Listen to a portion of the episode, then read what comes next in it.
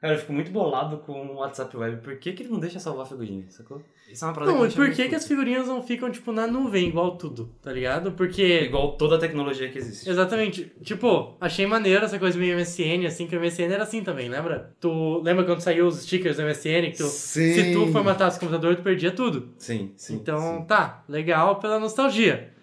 Mas não precisava, entendeu? Ou se desse pra ser igual era no MSN, que tipo, tu digita e aí. Ele tipo, forma- você! E aí ele muda automaticamente. Sim, Era um sim. inferno aquela Eu adorava. Eu tinha vários, tipo, pra letras, assim, tá ligado? Então eu escrevia uma palavra qualquer, assim, e o B virava um B que pegava fogo. Ah, sim. um clássico, não é mesmo? Bah, bah, que fase. Saudades. Eu tava conversando, inclusive, essa semana, cara, porque eu me perdi na conversa da internet nessa transição MSN pra WhatsApp. Quando eu era MSN, eu sabia interagir bem. Porque, não sei, agora nessa época de WhatsApp, eu não sei se eu fiquei chato, ou se as pessoas ficaram chatas, ou se o WhatsApp era uma parada chata. Porque no MSN, a vantagem era, tipo, tu sabia que eu estou online, tal pessoa tá online, sacou? Beleza, tal pessoa está disponível, disponível pra trocar ideia, pá. Você não fica tipo, caralho, eu mandei mensagem pra essa pessoa, ela não respondeu, será que ela me odeia? Ou ela só tá, tipo, sei lá, Ela trabalhando? É, é, é. É o que a gente leva em consideração. É o que a gente leva entrou. Mas nem sempre, sacou? E o pior é, quando a gente acha que a pessoa não odeia, é porque de fato ela nos odeia. É porque a gente cria aquela imagem da pessoa que nos ama. Nossa, sim. Entendeu? O WhatsApp é um grande. Todos chorando nesse momento. Ele só desilu- desilude a nossa vida. É pra isso. Pois é, mas sabe que isso eu já parei de pensar muito, assim, no tipo, que merda que é o WhatsApp não ser um rolê que você entra nele, sabe? Sim. Igual o MSN, que às vezes você não tá nele. Sim. Só que ao mesmo tempo, e diz tudo a respeito dessa coisa dessa geração nova aí, esses jovens. Sim. sim. Essa galera não se conecta. Que Lembra? Tinha um são- barulhinho. Pois é, Não tem mais. a minha era diferente. Eu Mas sou péssimo na sonoplastia. Eu pulei essa cadeira lá no cabelo, desculpa. era um trator conectava à internet, eu não entendi. Ai, meu Deus. Eu acho que com isso a gente já pode até começar, né? Já estamos gravando? Já. Dá play. É, é bom. Aperta o ah, REC. A gente tá aqui hoje. A Bruna não está, aí o papel de risadas vai ficar com o Negrão. É E... isso. Que maldade. Tá. né, que o público pede, o público clama, então tudo bem. É isso, é isso que eu sou pra você, Renato? Eu É sou- uma risada. É isso. Essa Tá. é a Bruna. Ah, tá. Nossa, Então tudo bem. ela vai ficar bem puta se ela ouvir.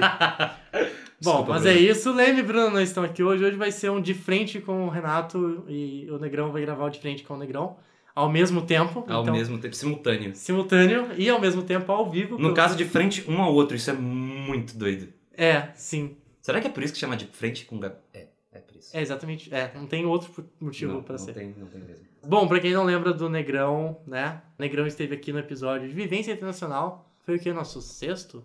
Talvez. Um dos primeiros lá. É.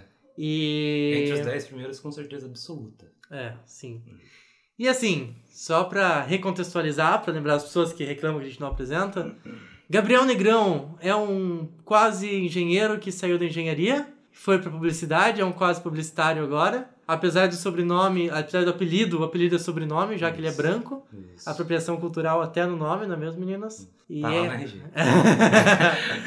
Como que é ter que mostrar seu RG pra todo mundo, pra não... É, chega a ser engraçado, assim. Tem muitos lugares que a pessoa... Eu, eu falo Gabriel Negrão. E, e Negrão é uma palavra bem simples, Negrão. E muita gente fica... Oi? E, e quê? Eu, não, É que você não parece, é... Tá, tá aqui meu, meu RG, desculpa por ter isso, não foi sem querer. É culpa da minha mãe. Muito bem. Entendeu? Bom, hoje a gente vai falar então, um assunto que tem tudo a ver com o assunto inicial de WhatsApp e Messenger e essas coisas, que é fake news.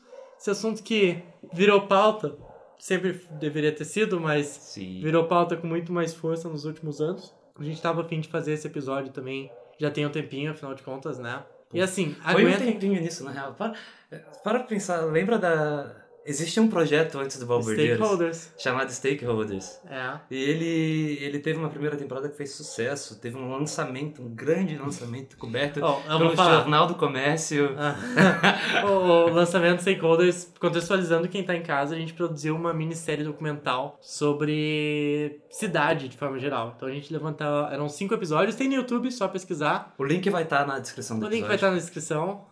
Que foi o morador e a questão da moradia, né? Morar na cidade efetivamente, gentrificação, essas coisas aí. O coabitante, que é aquela pessoa que vive na cidade, mas trabalha em outra. e a questão da mobilidade urbana, o morador de rua e a questão do morador de rua, Isso. o imigrante e a xenofobia, e fechava com o político, e bom, a questão política que permeia tudo isso. Acho que a gente pode até dizer que Balburdeiros talvez começou de certa forma ali, assim, essa parte de pesquisa. A gente fez uma temporada só, a segunda temporada seria sobre internet, acabou não acontecendo, e está acontecendo agora, Nesse em áudio, neste momento histórico aí.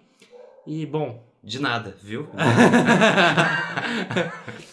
eu sou arroba Renato Navas, tanto no Twitter quanto no Instagram. Eu sou arroba negrão.bgd no Instagram. O Twitter eu ainda não cheguei nessa terra. é- Meu barco ficou no meio do caminho. Mas tu vai chegar lá, cara, relaxa. Lembrando que esse é o Balburdeiros em todas as redes sociais, no Twitter, no Facebook e no Instagram. Só pesar a gente lá. Quem quiser apoiar, dá pra apoiar pelo Padrim, que aí apoiando pelo Padrim, quem sabe a gente pensa em voltar a fazer episódios semanais. É, pode ser uma ameaça, pode ser que não. Mas, enfim. E esse é o Balburdeiros. Pode soltar a vinheta.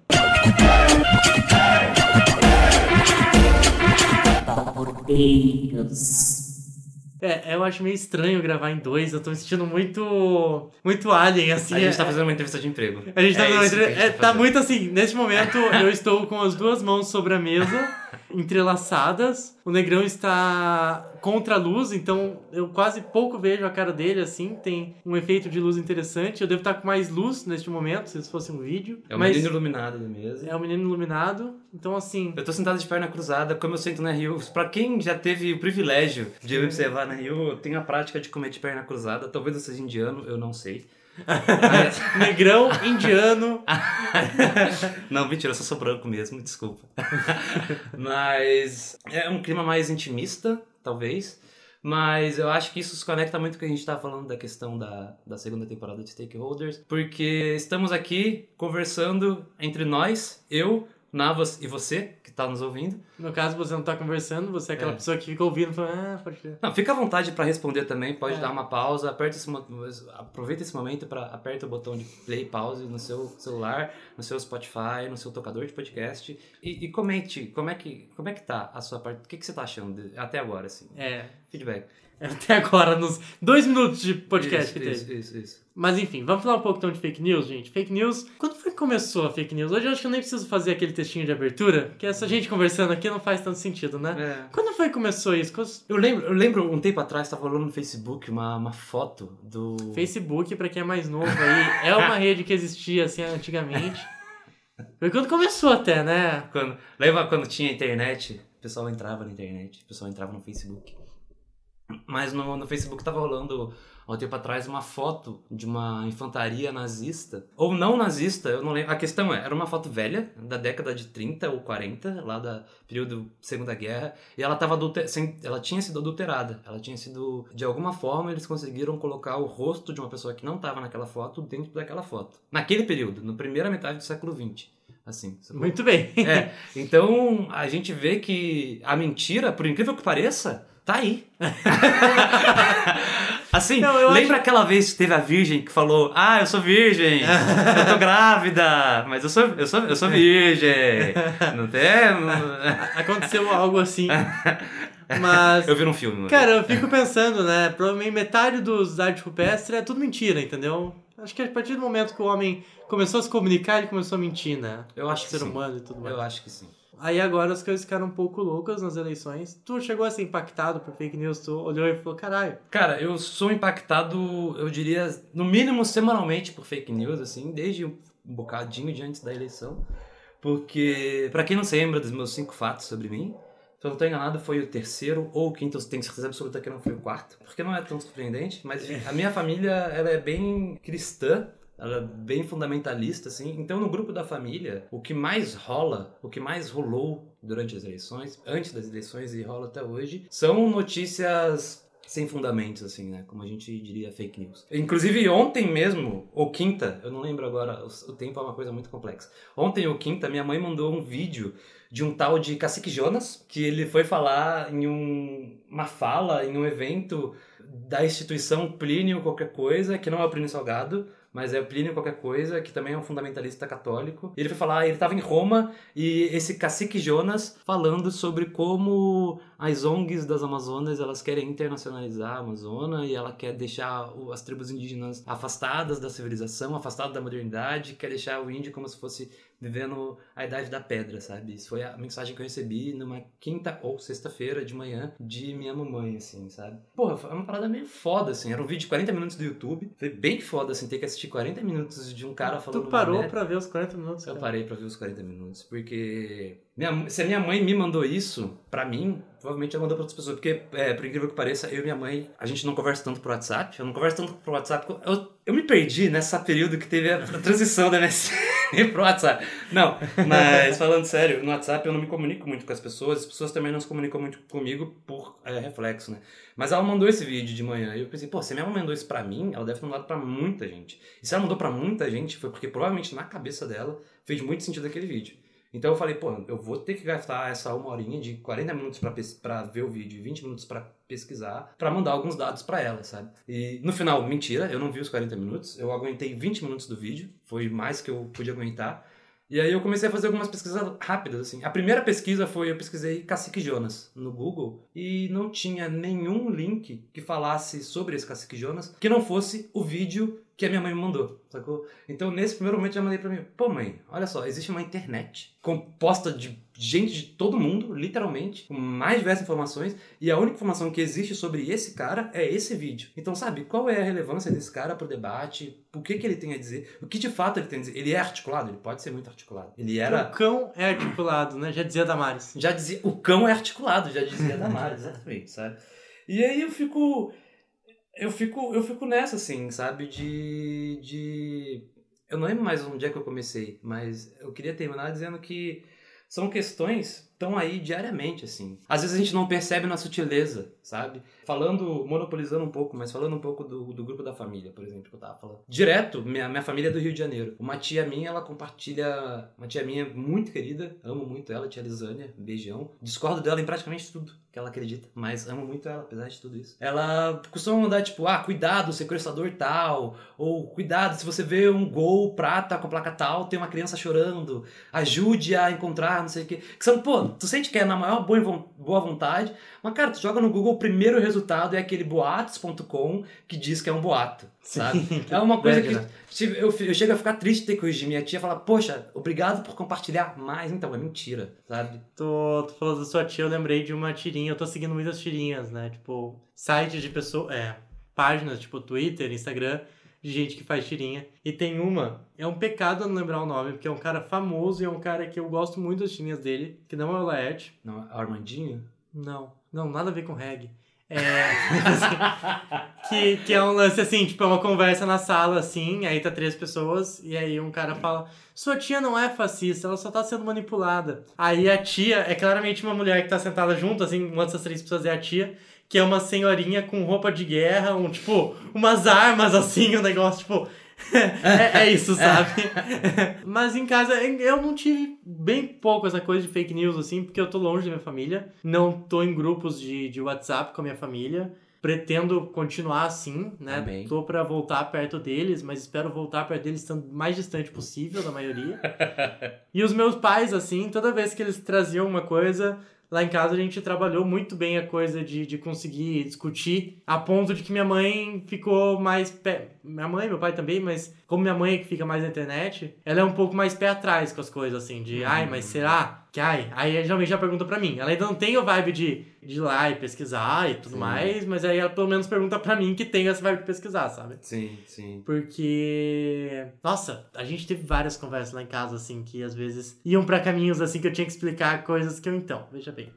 É que isso aqui, entendeu? Não é assim. Porque eu acho que fake news, para mim, não é problema. Quando sai umas coisas bizarras assim. É, meu. Madeira de piroca! É, tipo, madeira de piroca, terra plana, essas coisas aí, meu, não tem como se preocupar, tá ligado? Tipo, é fácil tu refutar. Uhum. O problema são as semi-fake news, sabe? Aquelas que vêm com um dado foda, uhum. assim, tipo, ou que. Ah, porque você sabe que o Lula, em agosto de 2004, assinou uma lei. E assim, é uma informação, primeiro, que você não, às vezes, não tem ali na hora para conferir se você não tá na internet. E segundo, que mesmo que você esteja com a internet, às vezes é difícil encontrar essa informação E, ou então essa informação é verdadeira, mas mais ou menos, tá ligado? Que é o que acho que rola muito, assim, tipo, Sim. tu tem ali uma informação que, ah, é, realmente, é, isso aconteceu, mas não assim exatamente, sabe? E, meu, eu acho que é aí que tá muito o perigo de agora, sabe? Essa coisa de manipulação de dados, de tu pegar, tipo, uma pesquisa, um pedacinho dessa pesquisa e transformar em outro dado, eu acho muito perigoso. Não, boto muita fé. Mas é que existem, na verdade, atualmente, classificam as fake news em sete tipos diferentes. A primeira seria a sátira, ou a paródia, que não quer causar mal, mas pode enganar quem tá lendo. A segunda seria a falsa conexão. Tá, só pra gente contextualizar, isso aí seriam os memes políticos, assim. É, memes políticos. É, é, sei lá, é aquele meme que, tipo, compartilha o. Como se fosse uma atualização do Twitter do Bolsonaro falando: Ah, perdi o Amapá numa aposta de truco hoje. KKK, grande dia, emoji de positivo, sacou? Que é claramente uma sátira, mas que. Não sabemos, É. porque é o Bolsonaro e estamos em 2019, tudo pode acontecer. Justamente, precisamente. Tem, pode enganar o leitor. O segundo tipo seria uma falsa conexão, que quando a chamada da notícia não condiz exatamente com o conteúdo apresentado. Esses dias mesmo eu vi uma sobre isso, eu não vou lembrar agora exatamente qual que era, mas é tipo, por exemplo, eu vi uma hoje, esse tempo também, é da Leonardo. Pra quem não sabe, o Leonardo, da dupla Leandro Leonardo, né? Que o Leandro, no caso, faleceu, e o Leonardo pre- pre- prevalece vivo. Ele é casado há 23 anos. Pra mim foi uma grande formação bombástica. Eu tenho 25 e desses 25, 23 ele esteve casado. Eu jamais Desde que você tinha dois anos, ele já é casado. Sim, sim. Pois é. Nunca teve chance com ele. E o título... Sim. Ou não sabemos. Não sabemos. Mas o título da matéria era que a esposa do Leonardo comemorava os 23 anos de casado, comentando que foram várias traições e decepções. Esse era o título. E, bem, de certa forma, ela falava isso hum, de fato no. que foi baseado num post do Instagram que ela fez. No post dela ela falava que rolaram decepções e traições, mas era muito mais de celebração. A ênfase que deram no título não era exatamente o que ela quis transmitir com o post. Quer dizer que ela não tenha passado, sim, por 23 anos de traição e decepção? Não, não, não, tô, não tô afirmando isso. O que eu quero dizer é, ele é 23 anos casado e ele tem um filho de 17 e outro de 21 anos que são de outros relacionamentos. Há outro tipo de fake news. É, mas só, só a gente, então, vamos, vamos desme- desmembrando cada um desses tipos aí. Tá. Esse daí, pra mim, é o, é o fake news mais básico da mídia, assim, né? A grande Sim. crítica da mídia é isso daí. Tipo, a, É. mídia, a mídia tendenciosa, a gente brinca aqui com o quarto fato ser clickbait, assim, pra quem não entende. O Exatamente. clickbait é muito baseado nisso, em uma coisa, tipo assim, cara, olha o que aconteceu. Esses dias eu tava num site, e aí era aqueles sites que embaixo tem sugestões de posts tal. Ah, sim, sim. E eu tava reparando que é tipo assim, são umas, umas frases padrão, assim, é tipo assim, o jeito, a casa onde, por exemplo, a casa onde Leonardo mora hoje com 56 anos é de cortar o coração. Aí do lado tava, como está a fulana da dupla fulano e fulana aos tantos anos é de cortar o coração. Ah. E aí tipo, tinham vários que era de cortar o coração. eu não cliquei em nenhum, afinal de contas eu não sou otário. Mas, tipo, e essas chamadas tendenciosas, quando a gente vai pegar aí, isso é uma coisa muito que pra quem é de fora da comunicação não se dá conta de como que uma chamada, ela pode mudar totalmente o rumo da notícia, sabe? Sim. É totalmente diferente tu falar que um traficante, por exemplo, foi preso com 50 quilos de drogas, de tu falar que um jovem morador de tal área foi preso com 50 quilos de drogas, sabe? Então, é, esse daí é o tipo de fake news. Eu não, não tinha visto a lista aí que você tá falando ainda. Estão fazendo comentários aqui do. Aham. comentários do podcaster.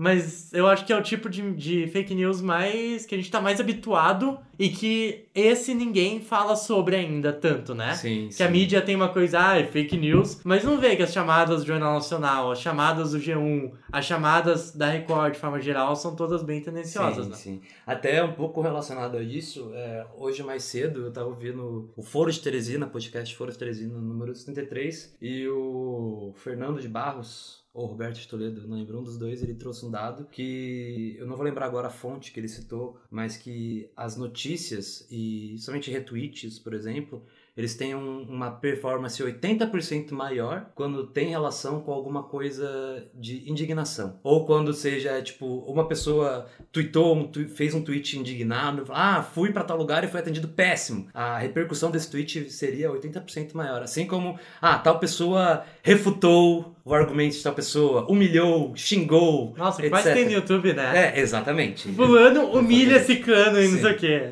Foi como o Kim, Karda Kim Kataguiri fez o, o império dele do MBL, né? Foi na Sim. base refutado.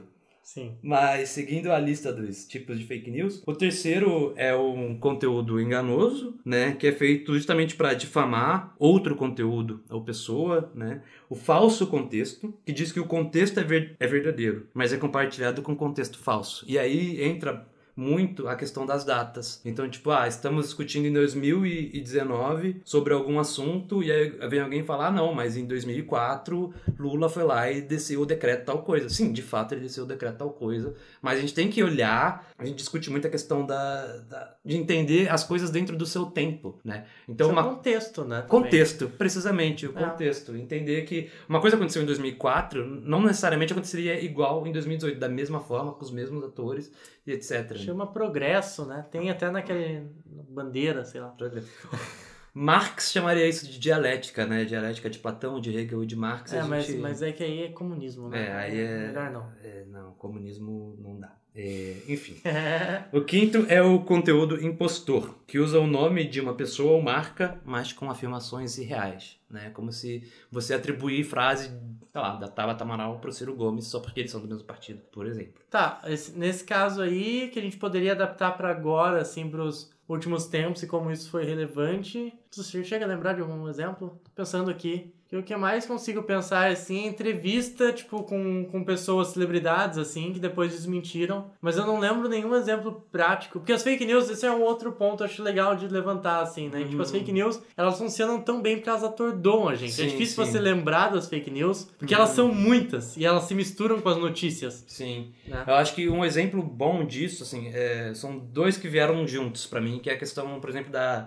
O pessoal que fala da ideologia de gênero, eu acho que bate muito nessa tecla. Porque quando falam que o Haddad, por exemplo, foi o criador do kit gay quando ele era ministro da Educação. E de fato, ele foi fundamental para a criação de um material de respeito e tolerância às diferentes sexualidades na época do colégio, na época de, de ensino médio, principalmente ensino fundamental do segundo ciclo. Mas quando trazem esse contexto, como o próprio Bolsonaro trouxe lá na entrevista dele no Jornal Nacional, ele foi lá e levou um livro que jamais esteve associado a esse programa criado pelo Ministério da Educação na época do governo Lula. Ele mostrou esse livro como se estivesse dentro do pacote desse suposto kit gay, que na verdade era um kit, é mas enfim, um kit pela conscientização de- de Não é nem um kit, na verdade, ele é um É. livro só, né? é, exatamente. Eu não, eu não sei dizer exatamente qual que era o, o contexto. Ou até mesmo nesse- nessa mesma entrevista para o Jornal Nacional, o Bolsonaro fala que estava acontecendo um evento, só que ele usa um nome mentiroso pro evento. Eu não vou lembrar agora qual o nome que ele dá, mas ele chama, sei lá, evento de, sei lá, educação gay e lésbica, uma- alguma coisa bem pejorativa,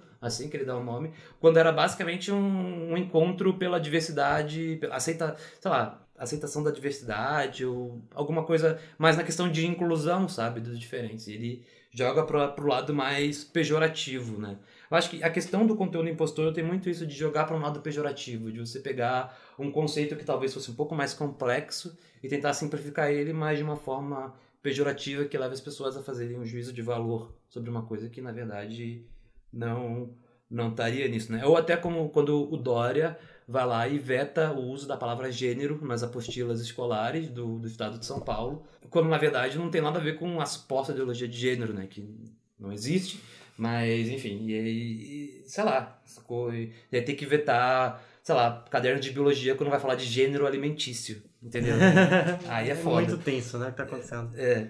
Mas segue. Depois disso tem o conteúdo manipulado, quando o conteúdo verdadeiro é manipulado para enganar o público. Alex, a gente pode voltar isso rapidinho, só para dizer que o último é o conteúdo fabricado, que aí é a fake news clássica, né? Uma informação 100% falsa e construída para causar algum mal e espalhar um boato. A Só fofoca. a fofoca, né? Fofoca. Eu acho que até mais do que fofoca, porque aí, aí entra, porque o que a gente chama hoje de fake news, o que a gente usa como fake news, eu acho que na verdade ele abarca só esse último, que é o conteúdo 100% falso. Porque quando a gente vai lá e mostra alguma coisinha que, que seja, que quando a gente percebe alguma coisinha que tem de verdade, entendeu? Mas que na verdade é mentira, a pessoa fala, não, não é fake news. Porque tem isso daqui, isso daqui de fato existe, então não é fake news, entendeu? Quando na verdade a fake news 100% falsa, teoricamente, seria só esse último. É só Existem- uma categoria, só um gênero de fake news, mas como não pode usar, usar mais a palavra gênero, Exatamente. a gente acha que é a mesma coisa. Exatamente. Caralho, hein? Exatamente. Ah, eu acho que. Mas é que é, quando a gente fala em gênero. Em. Gênero na cabeça.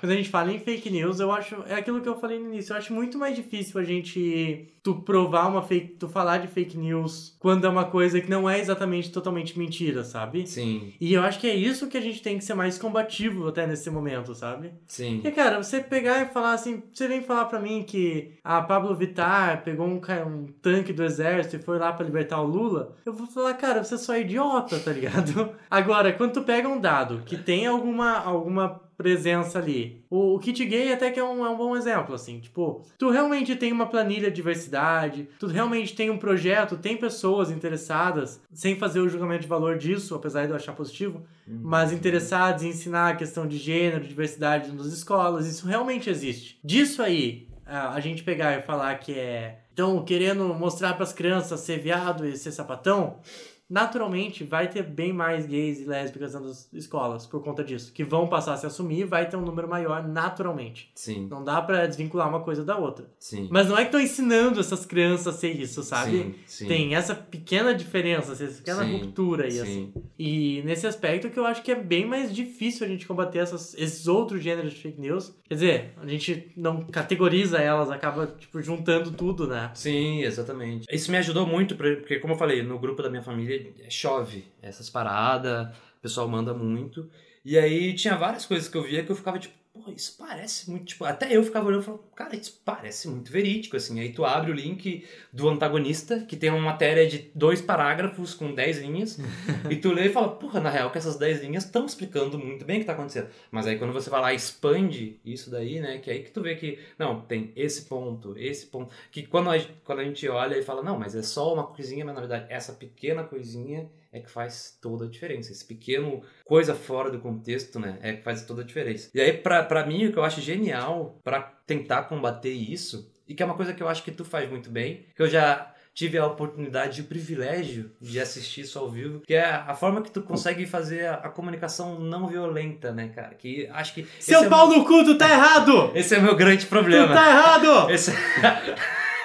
Esse é meu grande problema. O nego manda isso, tipo, a minha mãe mandou um vídeo lá do cara. Porra, eu, eu desci a lenha. Falei, caralho, mãe, tu é burra, tu fala de maneira burra. Eu não entendo o que tu fala, tu fala de maneira burra. É uma loucura isso que tu tá falando. pra mim. Eu não consigo, sacou? Eu sou o Caetano naquele meme, entendeu? É foda pra mim. Agora, tu, tu Renato, fala um pouco da sua lindo, experiência de, de transmissão de Cara, eu acho assim. Eu vou falar como eu me sinto, que é uma coisa que poucas pessoas sabem, e agora o Brasil inteiro vai saber. Ai, meu tá? Deus. Meu coração começa a palpitar muito. Eu, não tô- eu vou falar uma coisas muito internas e físicas algumas, Aham. porque é real. Meu coração palpita muito, meu ouvido tranca, e eu não tô brincando. Caralho. Tipo, quando eu tenho que ter essas discussões que eu preciso provar argumentos óbvios, especialmente.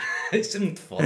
Isso é muito foda. Isso é muito foda. E, e, tipo assim, é difícil tu manter a calma e tu explicar. E aí, agora fazendo o grande trazendo aqui pro balburdeiro essa questão da educação, é difícil e é a nossa missão. Exatamente, sabe? Como sociedade civilizada nesse momento, assim. A gente. Não é exagero a gente pensar que a gente tá como num filme de ataque zumbi, onde todo mundo virou zumbi e a gente meio que tem a cura ou a gente vira zumbi também, sabe? Sim. de outro lado, que é muita gente acaba rolando assim. Eu tenho muitas pessoas que eu gosto muito no meu Instagram, que são de esquerda, assim, que postam também coisas combativas, mas que aí tu vai ver e fala, poxa, é a mesma coisa, só que por um outro, por um outro Só mudou o lado. só mudou o lado, sabe? Também Uhum. é o- a mes- as mesmas técnicas de fake news, nos todos os gêneros que o Negrão acabou de trazer ali. Eu vou usar gênero pra isso, porque é divertido agora. Mas, então assim, quando eu vou tentar discutir, eu acho que primeiro o importante é ter algum tipo de base pra tu poder falar as coisas, sabe? Boa. E o que também inclui tu ter humildade de às vezes não saber. Sim. Eu lembro uma vez, logo que o Bolsonaro se tornou uma perspectiva, que uma tia minha perguntou por que não votar no Bolsonaro. E pra mim era óbvio que não. Só que eu não tinha porquês elencados, sabe? E nessas situações é hora de você parar e refletir também pra você ter os porquê. Porque caso contrário, tu tá sendo tão manipulado quanto ela, entendeu? Uhum. Hoje eu consigo aqui fazer um podcast de 20 episódios sobre por que não Bolsonaro. Todo episódio desse podcast é um por que não Bolsonaro. Mas Inclusive, é, esse é o episódio 17. Meu Deus do céu! Bolsonaro, essa é pra você. E. O Inclusive, é um, nome, é um título maravilhoso. Bolsonaro, essa é pra você. Porque é isso, sabe? E, e ter essa calma e ter essa, essa didática Sim. que a gente. E aí é uma outra crítica também que o Balburdeiros, desde o primeiro episódio, a gente faz, de como que a academia não sabe se comunicar de forma Sim, geral. Pra caralho. Da mesma forma que a gente reclama que a galera das, das biológicas, das exatas, não sabem passar o que eles estão descobrindo para a população de forma clara, de forma objetiva, a gente também tem essa dificuldade, a gente comunicação e todas as áreas humanas, né, como se Uhum. diz, em ter essa didática de explicar dados, de você ter a calma e falar, olha só, é que isso aqui funciona dessa forma, isso aqui não é assim, isso aqui já foi aplicado em tal lugar, não foi.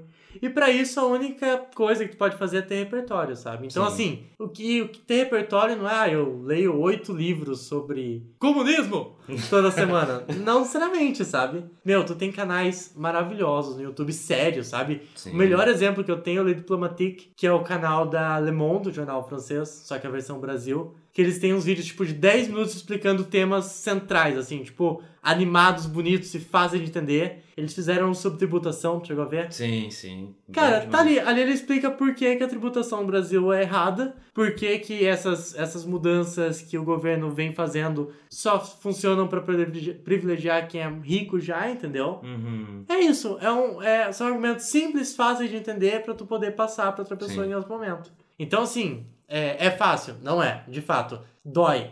Dói fisicamente, sabe? Quando tu vai Uhum. discutir com alguém que discorda por razões tão burras, tão idiotas, tão mesquinhas às vezes, sabe? Mas- Mesquinhas, eu acho que é a palavra. mas Tão é- egoístas, né? mas é um é o nosso fardo, sabe? E a gente acorda, tem que acordar todo dia com dor nas costas Uhum. por ter que carregar esse país assim, nas costas, porque Locomotiva de São Paulo. a loco- é, é, a- os jovens se tornaram a locomotiva de São Paulo, que por sua vez é a locomotiva do Brasil. Então, quer dizer, não, é sério. É isso, sabe? Eu acho que vem muito dessa didática. Acho que a gente precisa trabalhar, sobretudo, didática. E informação. Informação, tu tem aí, isso é coisa de fake news mesmo, tem uma galera fazendo trabalhos muito bons. A, aos Fatos, por exemplo, que é Sim. uma página. Ele é um site, se eu não tô enganado, eles são até de Santa Maria, não tenho certeza. Ou, eles não são de Santa Maria, mas eles são daqui do Rio Grande do Sul. Pode ser. Que eu tenho um amigo que. Ele é um projeto também que nasceu dentro da universidade. E o que eu acho legal deles é que é isso, sabe? Uhum. E um outro detalhe que tu falou aí também, nego, da, das notícias pequenas e tal. Cara, quanto menor a notícia, pior, sabe? Sim. Porque assim, um exercício legal é, é aquele, né? Tipo, ah, homem é atropelado no centro de Porto Alegre. Aí, tipo, quando tu vai ampliando o tamanho dessa manchete, tipo assim, homem de 35 anos, cadeirante, é atropelado no centro de Porto Alegre. Homem de 35 anos, cadeirante, é atropelado no centro de Porto Alegre após assaltar uma loja. Homem, sabe? Tipo, você vai, cada vez que tu vai dando Sim. mais informações pra notícia, a notícia vai criando outros meios totalmente diferentes, entendeu? Que, enfim, é. Esse é o perigo da gente Sim. pegar e jogar aí uma coisa simplória, assim. Tipo, ah, uma notícia tão, tão curtinha, tão fácil de entender ali, de 10 linhas, sabe? Tipo, vamos, né? Tipo, não, calma, Eu sabe? boto muita fé. Que é, é foda, é foda. Isso é uma parada, eu concordo muito, que é... Eu penso Os muito... cadeirantes que. Eles devem estar saltando a Os galera. Em, em off, eu vi esses dias um vídeo de um cadeirante sendo parado, cara, por um segurança de um mercado. Aí o... Tipo, o segurança vai lá e manda, tipo, meio que ele... Meio, de alguma forma, meio que levantar da cadeira, assim, ele não tinha pernas, mas, tipo, sabe? Meio que forçar os braços pra Aham. levantar. E aí, embaixo da cadeira dele, da, embaixo dele, né, entre ele e a cadeira de lado dele, tinha, tipo, muita coisa, muita coisa. Caralho. Quantidades absurdas de itens do, do mercado. Achei absurdo isso. Correntes do Zap são maravilhosas. A gente falando de fake news. Eu vi uma corrente do zap. Tá, não.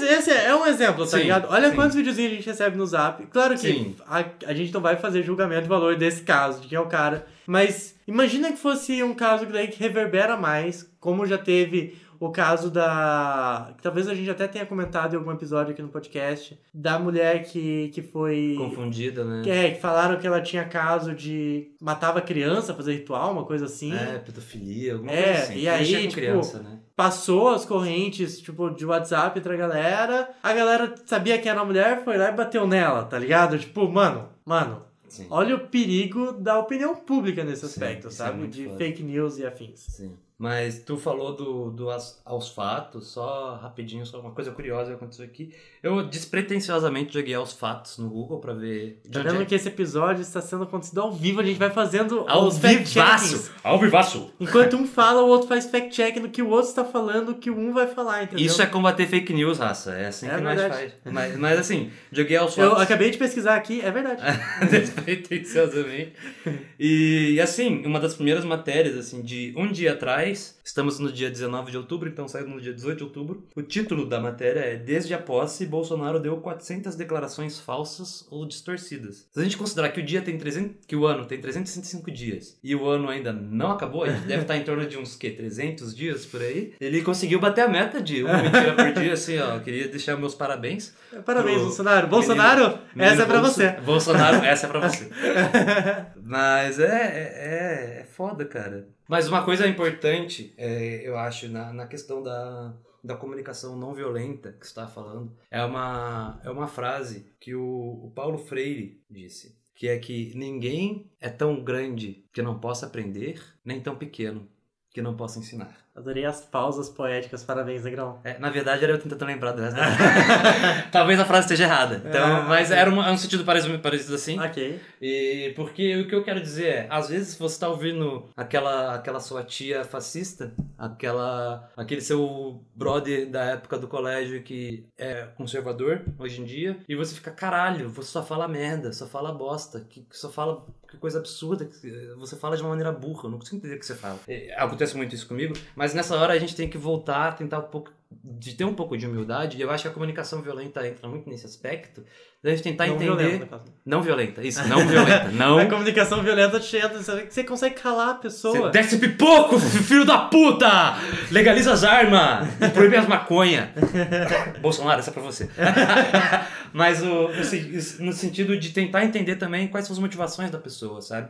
Às vezes, pô, é uma pessoa que você conhece tão bem, uma pessoa que veio no mesmo contexto que você, e como é que pode a pessoa pensar tão diferente, né? É uma coisa que pra mim é uma dificuldade muito grande, eu assumo isso aqui, mas de tentar, às vezes a gente quer muito mostrar as nossas verdades, afirmar o que a gente sabe, e que de fato a gente sabe, não querendo desmerecer o nosso próprio conhecimento, mas gente- os outros também têm conhecimento deles. Pode estar equivocado? Pode. A questão da fake news é um grande fator para auxiliar nisso, sacou? Mas para essas pessoas é, de fato, conhecimento delas. E nessas horas eu vejo importante a gente ter a curiosidade e a humildade de, de tentar perguntar, de tentar entender, porque às vezes é muito nessas de entender o que, que a pessoa pensa, como a pessoa enxerga o- a parada, que a gente consegue achar os nossos porquês de discordar dela. Um exemplo próximo disso é na, no período pré-eleição, eu estava discutindo com meu pai sobre mil aspectos. discutiu com seu pai na eleição, Negrão. Poxa vida.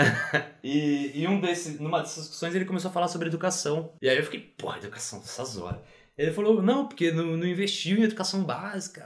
Tipo, aí eu perguntei, tá, por quê? Qual que que precisava fazer pra educação, né? Porque, pô, o, o governo que mais é, criou institutos superiores de ensino, né? Tanto técnico quanto de, de, de graduação científica, né? Porra, vai falar o quê, né? Falou, não, porque educação básica, não investiu em educação básica, não sei o quê. E aí tu vai entender, tipo, pô, mas tu acha que a educação básica é responsabilidade exclusiva do governo federal? É entender que às vezes a pessoa não sabe, e nesse caso, de fato, meu pai não sabia que a educação, ela existe divisões, a, a base, a, a lei de diretrizes e base da educação, ela institui que a educação superior é responsabilidade do ensino federal, do, do governo federal, a educação média é responsabilidade primordial do ensino estadual, educação fundamental é responsabilidade compartilhada entre o ensino municipal e o ensino estadual, e a educação pré-fundamental, né, a educação infantil, é a responsabilidade do poder municipal, sacou? São questões que foi muito pautado isso na, na- ao longo das eleições. A educação, ah, investiu em faculdade, mas não investiu em educação básica. Mas, cara, são questão de responsabilidades, entendeu? A responsabilidade do governo federal é com a educação superior, de fato. Claro que o governo federal é o- a instância máxima para a organização da educação no geral, né? Mas a responsabilidade primordial da educação básica vai para os governos federais e estaduais, né? E é para a gente olhar e pensar, bem, quem é que está governando minha cidade? Quem é que está governando meu estado? O que, que tem acontecido desde que tal é, grupo de poder entrou no, no controle do, do governo ou do município, entendeu? Enfim, foram questões que eu fui descobrindo do meu pai, da, da forma como ele pensava, depois que eu perguntei para ele, porque é isso, pra mim. Pensar em educação era muito óbvio. O melhor ministro de educação que a gente já teve foi o Haddad. E é isso. E era ele que tava concorrendo a, a eleição. Tu vai atacar totalmente a educação, porra, você não entendeu nada, sabe? Do outro lado tinha o Bolsonaro que ele não tem nem ensino superior completo, assim. 28 anos como deputado, é isso aí. O que, o que não é um desmérito, bom colocar, né? Sim. Porque assim, nós vivemos num país de muitos presidentes péssimos graduados, Sim, né? sim, sim. E um maravilhoso que não é, que eu não vou citar, vou deixar aí no ar. Pode ser o Bolsonaro ou outro. Ou outro. É, entendeu? É. Bolsonaro, essa não é pra você. mas é real, é, mas até nesse ponto aí eu acho importante mesmo, porque até esse distanciamento, sabe? De você pegar e explicar para as pessoas, tá, mas o quanto está sendo investido em educação, em educação básica, em educação superior? O quanto era antes? Aumentou, diminuiu? Como ficou? Por que, que educação superior tem tanto mais hoje que educação básica? Como que a gente vai colher esses frutos? E mais ainda, inclusive isso abre espaço para a gente poder criticar a forma como é feita a educação básica e a educação superior no país. Sim. Como a gente também já disse aqui várias vezes, existem, tipo, muitos motivos para se criticar no ensino superior, no ensino básico em especial, tudo no caso. Tipo, dá pra se criticar, entendeu? Eu, essa era a hora que a Bruna refutaria se ela estivesse aqui. Bruna, essa é pra você também. Que bom começa com B, né? É, começa com B, Bolsonaro, Bruna, tudo conectado. Ela vai adorar. Ela vai adorar ser comparada ao Bolsonaro. Desculpa, Bru. Eu acho que no fim o que acontece é que também a gente tem que ver as motivações das pessoas para elas acreditarem naquilo, né? O que teu pai fala, as ideias do seu pai, por que, que ele pensa isso e que base vem. Eu acho que só é mais difícil quando a pessoa tá imersa demais naquilo no aspecto assim, religião, por exemplo. Religião não tem como tu bater, infelizmente. Recentemente eu passei por uma situação curiosa no Twitter, porque eu não sou de discutir com estranhos no Twitter. Mas esse dia eu tava afim. Aí, e aí que era uma situação que era, acho que era um tweet, tipo, como tu, se tu conseguir acabar com a violência sem, sem usar armas, sem usar balas, sei lá, me fala como. Aí eu, pra mim aquilo é meio óbvio, assim, né? São políticas públicas feitas mundo afora que funcionaram, que basicamente é, primeiro, liberação das drogas, porque se você libera as drogas, os traficantes não têm onde conseguir dinheiro, basicamente, já que eles vivem muito disso. Fortalecimento da, da polícia, mas como trabalho, que aí você evita que as... E comba, com, combatimento, não. E combate as milícias, porque daí não tem quem venda droga, eh, não venda armas para os bandidos, porque a polícia, primeiro, vai receber o suficiente para não precisar entrar na milícia para ter algum dinheiro, e quem tiver na milícia vai ser preso, já que é bandido como qualquer outro. E investimento em educação, para você não precisar em educação, inclusive básica nesse, nesse caso, né? E posteriormente superior, porque não adianta nada a pessoa ter ao terceiro ano e depois ir trabalhar de qualquer coisa, porque não tem oportunidade na vida. Para que as pessoas não precisam, não- as crianças especialmente, não precisem ir pro crime e fazer escola no crime. E melhorar a situação das penitenciárias para você não transformar aquilo em grandes escolas também de, de bandido, que é o que acontece hoje. Sim. Pra mim, esses são os pontos. Você não precisa derrubar muitas balas, talvez algumas eventualmente, mas não, comparado ao que é hoje, de vai lá e mata todo mundo, não precisa. Vai de helicóptero com um sniper assim, É, tipo, na atiração de escola. Na cabecinha. Vai tomar no cu. Witzel. É. Auschwitz, filho da puta do caralho. É, isso. Pretzel, essa não é pra você. Enfim, mas. E aí que. E aí eu entrei numa discussão com uma, uma galera que foi comentando e eu fui meio refutando, assim. Só chegou num ponto que aí a menina, supostamente, pelo menos, né? Falou, ah, mas tipo, eu moro na periferia. você- tipo, eu sei o que eu tô falando. Uhum. E eu falei, ah, beleza então, tá ligado? Se a gente for pegar dados, tipo, a gente vê que tá, de repente a situação tua aí seja uma situação a par. Ou de repente, tipo, o fato, não sei. Só que daí foi aí que minha discussão com ela parou, porque eu falei, ah, pode crer. De repente, pra ela de fato seja sendo bom aquilo, e eu não posso julgar fora do, da posição dela o que ela acha, sabe? Uhum. E eu acho que aí também que. E, e é isso, tipo assim, ou posicionamentos muito. Também não sei, pode ser que eu estivesse conversando com um robô, isso sempre pode acontecer. Eu Mas- sou o robô do Bolsonaro. Sim, os famosos robôs. O que era aquilo? Até agora eu não entendi o meme. Tinha um cadeirante no meio, só lembrando. Mano, primeiro, porra, cadeirantes. Segundo, cadeirantes não, esse cadeirante específico, né? Que não representa os cadeirantes de forma É geral. tipo o cacique Jonas. É tipo que assim. Que pouca gente sabe era um cadeirante nesse vídeo. Ele, ele vai mudando de papel de acordo com a, a necessidade dele de ser representado na É o figurante mais caro do Bolsonaro. Ah, e se você mudar no, na Band às duas da manhã, ele tá lá com sendo, tendo o demônio tirado do corpo também, que ele faz esse biquinho. Cacique Kaique é um, é um ícone esse rapaz. é isso. Enfim. Mas o ponto é que, sabe, tipo, quando tu chega num ponto ali que realmente, aí é de coisas que a pessoa acredita muito, muito fundo na, na mentalidade dela, sabe? Do tipo, ah, na minha comunidade isso funcionou. Tipo, Uhum. foda-se que o- na- em outras comunidades estão atirando em de escola, tá ligado? Eu me sinto, o ponto que ela levantou foi que eu me sinto mais segura tendo um policial ali. Eu acho que é o grande problema do que acontece hoje com os, com que, os que fazem política hoje.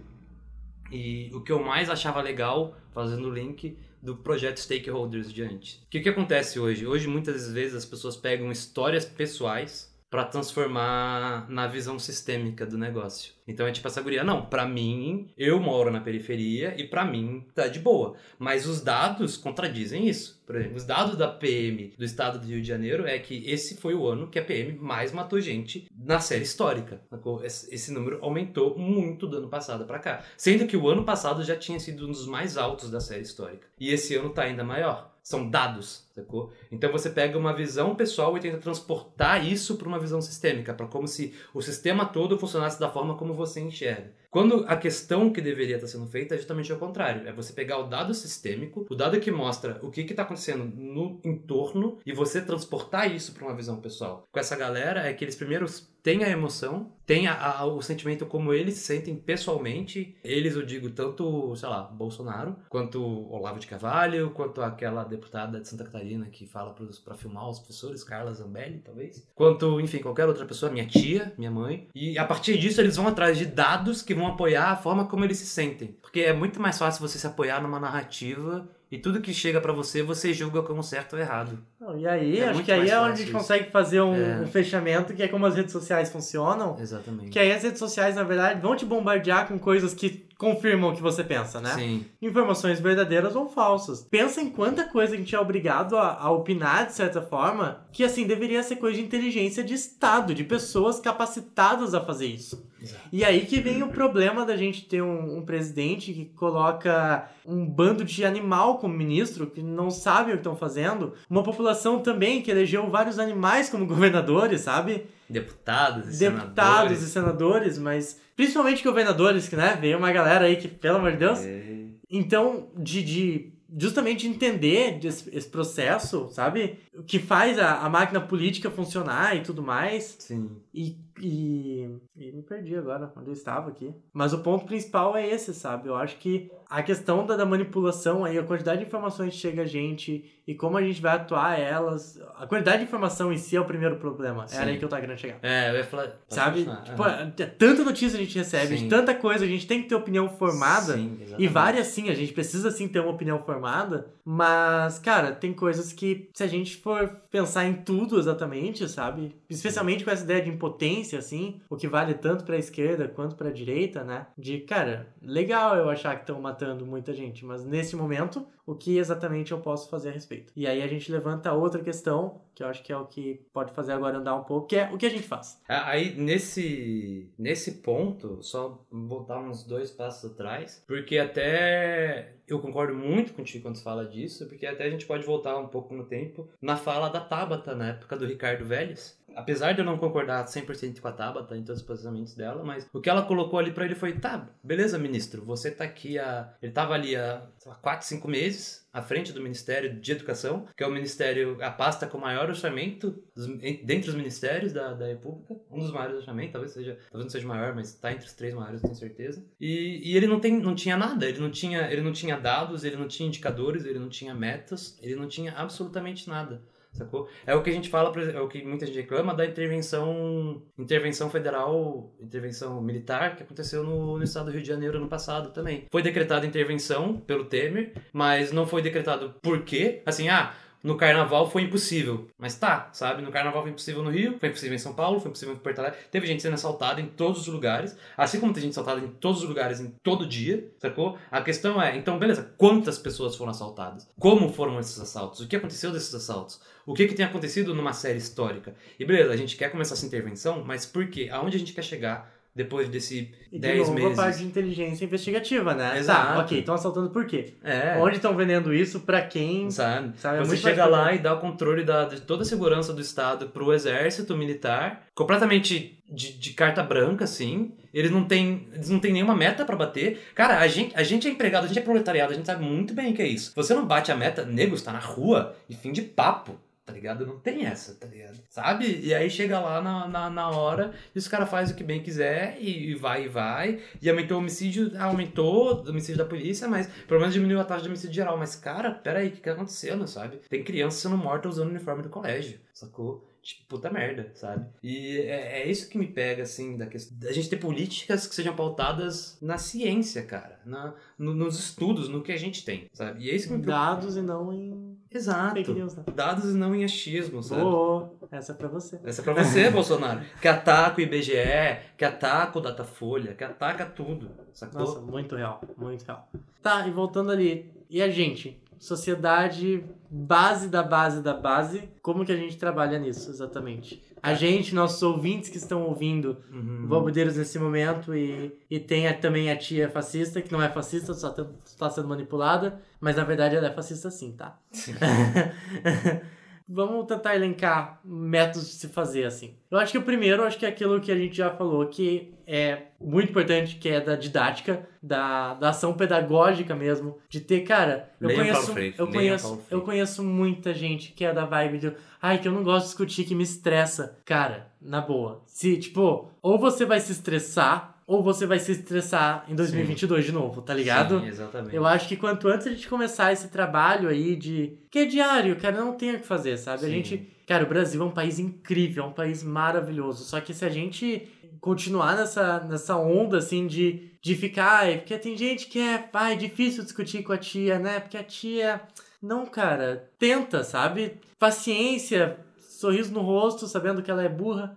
e, e tenta falar com ela, sabe? Acho que esse é um primeiro passo importante. Sim. Algum comentário sobre? Não, eu concordo com isso. A paciência, a humildade. Humildade, isso é importante. É. Aí um outro aspecto daí também da parte científica, que a gente já bateu aqui várias vezes, né? De tentar popularizar conhecimento, isso eu acho muito importante, sabe? Poxa, galera, vamos, vamos criar Instagram desses... Já criaram vários, né? Mas Sim. que continuem criando, não deixem ser só uma onda, porque era dos códigos de educação, bombou projetos de para falar do que tava rolando dentro da faculdade. Vamos continuar fazendo isso, Sim. que isso seja um hábito, que a gente force as, as faculdades, sobretudo as faculdades de cursos que não tem tanto a ver com, com comunicação, enfim, é, a aprender a transformar as coisas em coisas vendáveis, em aprender a mostrar isso pro público, em aprender a falar isso numa linguagem que a dona Vera, que é faxineira, que a, o seu Antônio, que é cobrador de ônibus, consiga seja impactado Sim. e consiga entender isso.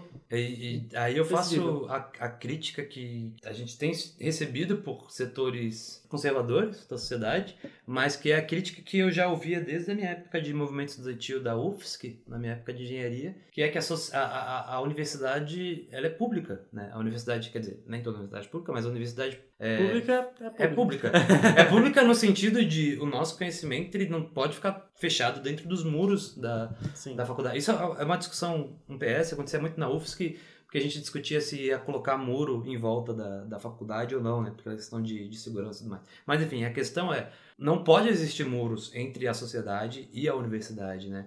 Que, que existam muros físicos, talvez, pela questão de segurança, como existe aqui na URGS, mas que não existam muros é, semiológicos, né? Eu sou muito estudante de comunicação, não sei como falar isso de uma outra forma. mas que não existam muros... Não, é, que, a- que a universidade seja sempre aberta, que quiser entrar na universidade. Pra estudar, idealmente também. Não só pra Mas entrar, mas sobretudo sair pra- também. É. Sabe? O, o, o que cada um possa sentir a vontade pra entrar. Tipo, pô, tá rolando um evento da Semana Acadêmica de Educação. Velho, não é só pra estudante da universidade participar também. Pô, o cara que mora a três quadras ali, pô, dá um chega ali, sacou? Ou, pô, tem uma palestra de tal gente, pô, libera pra. Põe um, põe um banner do lado de fora da universidade, sabe? Chama o pessoal da. Sai pra chamar as pessoas, Exato, tá ligado? Tipo, faz panfletagem. Começa a fazer as coisas na rua também, começa, sabe? É óbvio, gente, a questão da verba pega muito pesado, porque se tivesse uma verba também destinada à divulgação dessas coisas, seria ótimo, né? A gente vive num mundo que a verba é importante. Se tu tem ali, legal, a universidade tem gráfica, geralmente tem essas coisas tal, mas se tivesse uma grana pra jogar no Instagram ali, pra aparecer nos stories da galera, coisas chamativas, chamando pra participar das coisas, seria ótimo, sabe? Uhum. Mas como não tem, cara, pensar em meios assim, olha, ah, vamos fazer. Meu, não é tão difícil tu pegar e montar eventos que, sabe, junta as pessoas e Sim. possa trazer ali, sabe? Então, e assim, e deixando claro, pelo menos aqui em Porto Alegre, isso está muito acontecendo e é importante que continue acontecendo. Isso é um bom caminho pra gente combater fake news. Sim. Um outro, acho que aspecto de fake news que a gente pode levantar aqui é pra mídia. A gente vai metendo cada um onde a culpa é de cada um, né? Uma vez eu vi uma matéria do Fantástico sobre fake news, que eles estavam criticando as fake news, e falando que na Finlândia eles resolveram o problema da fake news, porque lá as pessoas confiam muito na mídia. E eu fiquei assim, que curioso o Fantástico falar isso, porque aqui não dá pra confiar no Fantástico. Sabe? Sim. Então, assim, eu acho que a mídia também tem um papel fundamental em ser. Né? E falando da mídia, amigos jornalistas, futuros jornalistas, amigos de jornalistas estão ouvindo, sabe? De ter essa participação, esse olhar crítico de um jornalista de verdade, não de um blogueiro, como muitos jornalistas vêm Sim. tendo, né? Uma questão, falando especificamente, não especificamente, né? Eu ia falar do Fantástico, mas eu lembrei não falando da Globo, mas eu lembrei não falando de todo o sistema de televisão brasileiro. Sobretudo a Record. E aí a gente fala de toda, toda a mídia brasileira. É que a questão é, aqui no Brasil a gente tem. E é uma. É uma eu não sei exatamente de onde é que vem. Eu acredito que vem. Eu acredito, posso estar enganado, que vem um pouco da cultura norte-americana, mas até lá isso está sendo mudado nos últimos anos. Que é a questão da imparcialidade da mídia. Aqui a gente, no Brasil, a gente fala muito sobre a mídia tem que tentar ser imparcial ao máximo, tem que ser o mais neutro possível, que o objetivo ultra e máximo de qualquer veículo de comunicação é ser neutro, é só transmitir a matéria, etc, etc. Gente, isso é impossível. Isso é absolutamente impossível. Só o Bobo Deus consegue. A gente é totalmente imparcial. Entendeu? Absolutamente. Quando a gente tem que falar mal do Lula, aquele lindo, a gente fala. A gente fala. Quando a gente tem que falar mal daquele bando de bosta que é o Bolsonaro, a gente fala, Isso, entendeu? Isso, isso. Mentira. Teve uma vez que o Lula foi, foi péssimo. Nem deu like quando eu falei. Eu achei horrível. Cara, o Lula uma vez combinou uma camiseta florida com uma.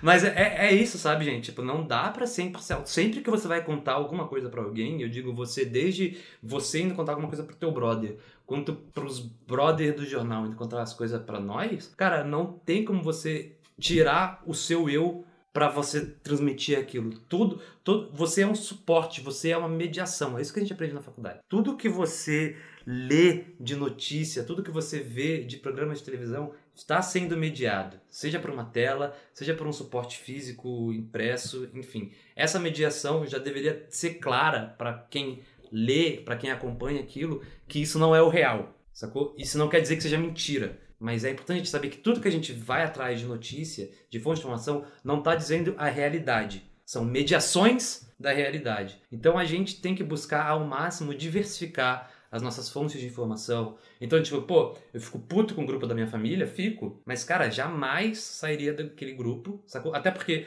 eu também não, não, por exemplo, eu não sou, não sou uma pessoa homossexual no grupo de uma família homofóbica. Nesse caso, talvez faria muito sentido eu sair. Mas eu não, não sinto uma necessidade pessoal de, de sair daquele grupo.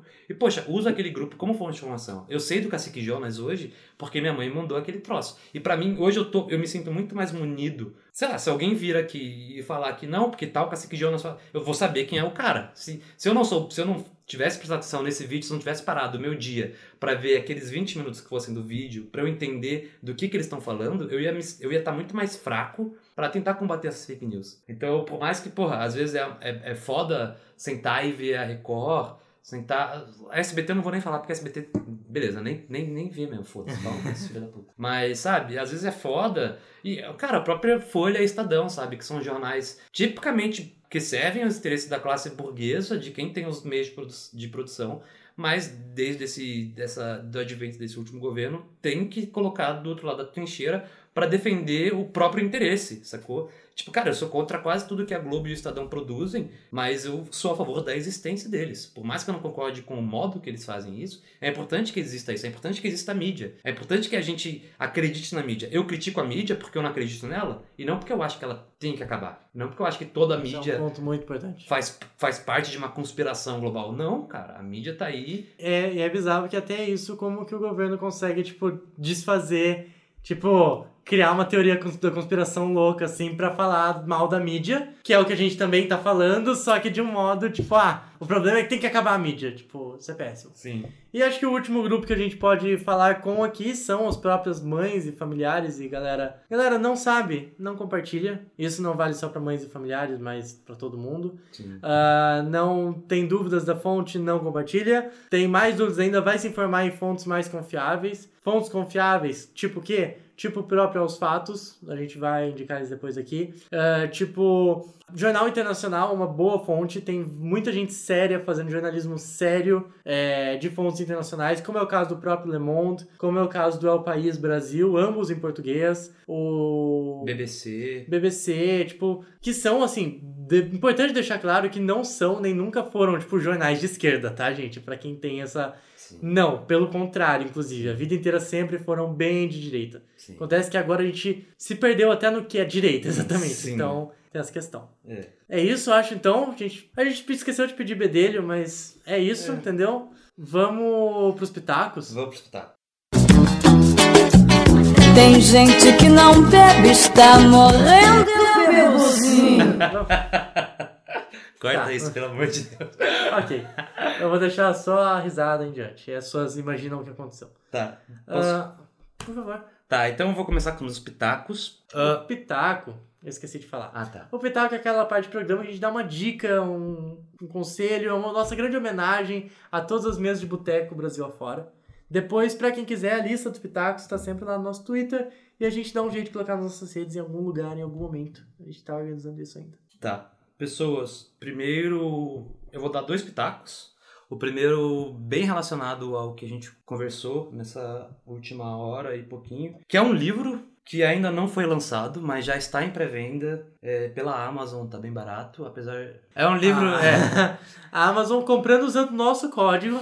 O título do livro é Tudo que você precisou desaprender para virar um idiota. É um livro produzido pela galera que também faz o canal do YouTube Meteoro Brasil. É um canal muito interessante, é um canal que, para quem quer essa questão de é, combater fake news, é um canal que eles. A pauta deles, eu percebo muitas vezes que parece que eles pegam qual foi o tópico mais discutido do dia e eles vão lá e produzem um vídeo genial de menos de 10 minutos, super simples, super didático, para explicar o contexto dessa, dessa polêmica e tentar trazer bases científicas ou bases bases, né? Bases que não sejam falaciosas você entender. para você eu acho entender incrível como eles fazem rápido. como eles fazem rápido, exatamente. Pô, aconteceu no dia no outro, já tem um vídeo, tipo, um dossiê sobre o assunto. É bem Sim. interessante mesmo. Então, esse livro. é, Então, eu recomendo primeiramente o canal deles no YouTube, para quem não conhece, pode tentar dar uma olhada.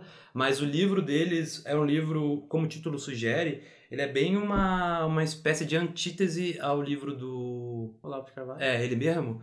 E tudo que. Como é que é? O Orvalho de caralho, como É. o Leme já colocou. Eu esqueci o nome do título dele, sei lá, você aprender pra virar um idiota, alguma coisa Tudo assim. que você precisa saber pra não se tornar um idiota, acho que é o nome. É, foda-se. Pau no cu desse filho da puta. Mas o livro deles, eles. Porque... Um livro bem com título clickbait, que também ilustra tudo que a gente falou aqui. Exatamente, assim. Mas o, o livro do pessoal do Meteoro, o que, que eles fazem? Ele, porque eles partem da tese de que, na verdade, o que a gente vive hoje no Brasil é uma super teoria da conspiração. Eles vão trazer um pensador inglês ou norte-americano, não vou lembrar agora exatamente de onde, porque ele traz o conceito de teoria da conspiração e ele categoriza, como a gente categorizou o fake news em sete gêneros diferentes, ele categoriza a teoria da conspiração em três gêneros diferentes, né? Talvez até níveis diferentes, que é a a teoria de conspiração por evento, uma um pouco mais é, complexa e uma sistêmica, né? Que é onde a gente vive hoje. Então é um livro separado em. Eu não vou lembrar agora quantos tópicos, mas separado em tópicos. E cada capítulo, né? Ou cada tópico, ele tem uma apresentação breve do o que, que é, tipo, sei lá, ideologia de gênero. E aí uma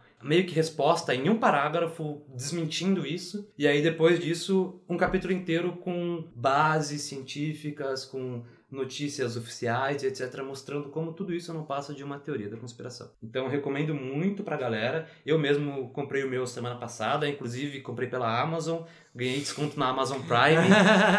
Fica a dica aí pra galera. Ah, Tô vendo The assim, Boys, é- baita série.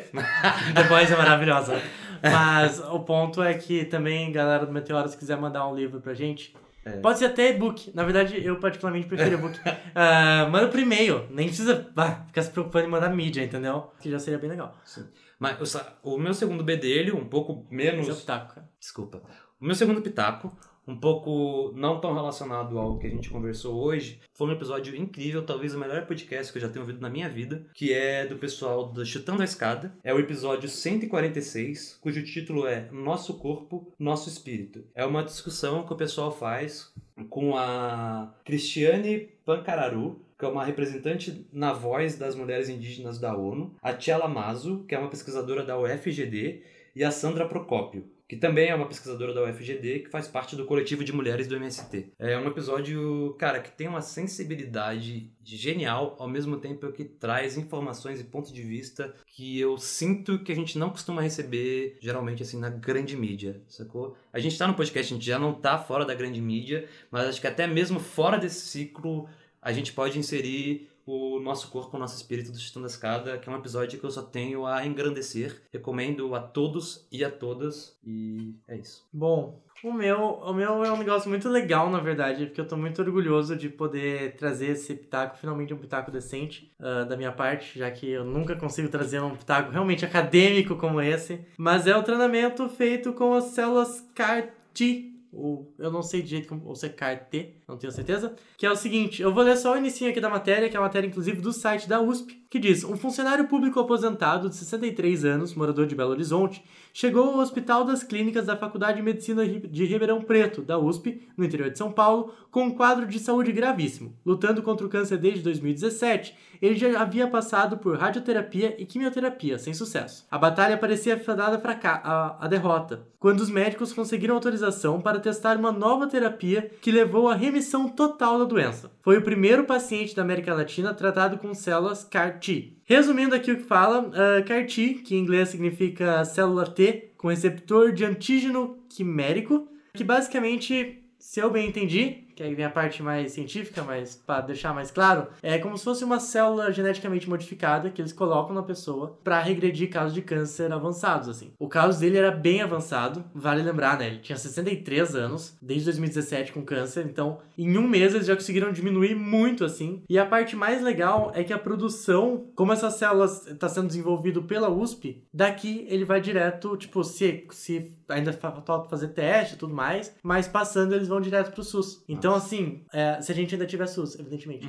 Bolsonaro, essa é pra você. Olha que maneiro, sabe? O que a gente sempre fala aqui, tipo, das produções feitas antes de faculdade. Eventualmente a gente tá aqui falando de um, de um tratamento que vai significar a cura no câncer pra muita gente, desenvolvido dentro de faculdades federais, com todo o sucateamento que a gente sempre fala aqui, que não é recente, que mesmo que a gente é, agora esteja pior, mas nunca foi lá, grandes coisas, houveram, houve sim uma melhora nos últimos anos, né? Nos últimos anos, que já faz um tempo já, no governo do Lula. Mas é, o ponto é, sempre foi meio que sucateado e ainda assim, olha o que a nossa ciência é capaz de produzir, sabe? Isso é muito bonito. Isso me dá muito orgulho de ser brasileiro de verdade. Parabéns à galera aí da USP. E é isso, esse é o meu pitaco. Além, evidentemente, dos sites que eu já sugeri aqui, que eu acho importante também. Boa. Aos fatos. Aos fatos. E o- tem mais uma outra, da Piauí. É... Eu não lembro qual é o nome. Foda-se. Só. É isso, a gente esqueceu então de pedir os bedelhos pra galera, né? Como eu já disse, então a gente já pode ir pras considerações finais. Negrão, eu adorei gravar contigo, cara. Foi muito divertido, na verdade. Foi massa. Eu acho que é estranho gravar só duas pessoas, né? não tinha acontecido ainda aqui. Por outro lado, é extremamente legal. Com o Negrão eu sabia que ia ser meio que de boas, porque a gente já tinha esse hábito. O Negrão morava aqui antes, e aí a gente tinha meio que esse hábito de bater horas de conversas Sim. sobre. Sim. Geralmente era mais discutindo, né? Tipo, É. mas. Várias vezes eu chegava em casa assim, tipo, morto de cansado. Aí quando eu via, tava o Navas cozinhando alguma coisa na cozinha. E aí quando eu vi, eu fiquei três horas conversando com ele. É. Ou teve um dia que eu batei aula também, que a gente ficou falando sobre É o. Black is Beautiful. Nunca vou É, esquecer. é verdade, aquela campanha Quando escrota. teve a né? campanha do papel higiênico preto, que eu batei aula, que a gente tava quatro horas conversando sobre o mesmo assunto, que era uma discussão sobre isso. Foi bem enriquecedora aquela Sim, discussão, sim. inclusive. Enfim, gente. Esse foi então o Balbudeiros. Espero que vocês tenham gostado. Agora o Balbudeiros vai ser quinzenal, continua sendo sextas, mas quinzenal. Isso aí é pra gente conseguir ter um pouco mais de tempo também pra pesquisar as coisas, pra gente ter algum repertório, porque acontece que gravando semanalmente também, a gente também tem que pensar em saúde mental nossa, né, que é importante. E é isso, né? Daqui duas semanas a gente tá de volta, se Deus quiser, com o corpo completo. Negrão sempre convidado a, a voltar. E é isso, gente. Negrão, considerações finais? É isso, gente. É sempre um prazer estar de volta. Eu adoro. Eu adoro o Balbur... Eu adoro fazer parte do Barbudeiros no sentido de, mesmo quando eu não tô aqui, eu adoro ouvir isso e acompanhar as discussões no grupo. Vou aproveitar esse momento de pra dedicar aos outros que fazem parte disso: Leme, Bru, Léo, que não puderam estar aqui hoje. Yankee, né? Tem o Yankee, a gente sempre esquece. Ah, e o Yankee. Meus amigos e o Yankee. é isso, sabe, gente? É um prazer incrível fazer parte disso. Eu espero que pra vocês que nos ouvem seja tão gostoso quanto pra nós que gravamos. E, gente, é uma coisa que é importante que eu esqueci. É muito importante vocês compartilhem com os amiguinhos pra gente É. crescer bastante. E, aí, quem sabe voltar a fazer eles semanalmente. Porque, quinzenal, mentira. Tá- Quinzenalmente eu acho que tá um bom período. Uhum. Mas ainda assim, sabe? Toda vez que a gente vê ali que vocês compartilham nos, nos stories e tudo mais, dá um gás muito legal pra todo mundo pra Sim. continuar fazendo, pra pesquisar, pra se empenhar. Que é um trabalhinho, né? De qualquer forma. Lembrando, nós somos o Balbudeiros em todas as redes sociais, tanto no Twitter, quanto no Instagram, quanto no Facebook. Quem quiser apoiar a gente, que também seria muito legal. Ah, no, pesquisando no Padrim, padrim.com.br barra balbudeiros, ou talvez seja só .com barra balbudeiros, descubra. E é isso. Muito obrigado e até mais. Tchau.